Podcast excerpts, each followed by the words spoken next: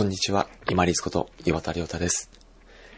夜食べているものの量を減らしたり、おやつの量を減らすと、朝起きるのが楽になること、ここに結びつけることができます。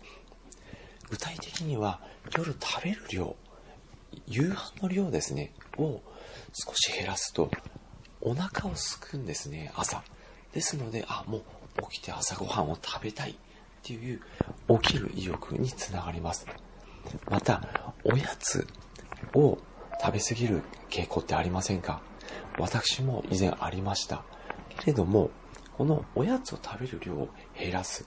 これも次の日しっかりお腹を空かせるっていう意味も含まれますし、そのおやつで食べているものの一部、ほんの一部を起きた後、起きた後のお目覚に使うんです。昔からよく使われますよね、お目覚。昔から使われていたのは、あの、小さな飴だそうですね。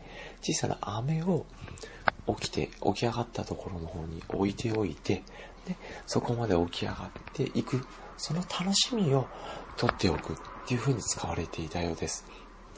食べるを小分けにして、次の日起きる原動力にしましょう。夜食べる量を少なくするポイントとしては、しっかりゆっくり噛むこと。そうすると、味わいであったり、香りであったり、歯触り。これが脳にどんどん入っていくので、余計な量を入れずに済みます。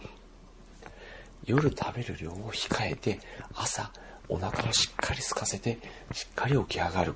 そして、おやつを少なくして、一部を起きた後のお楽しみ、お目覚に使って、楽しみを持ち越して、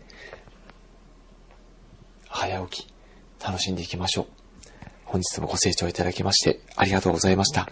皆様にとって一日、良い日となりますように。これにて失礼いたします。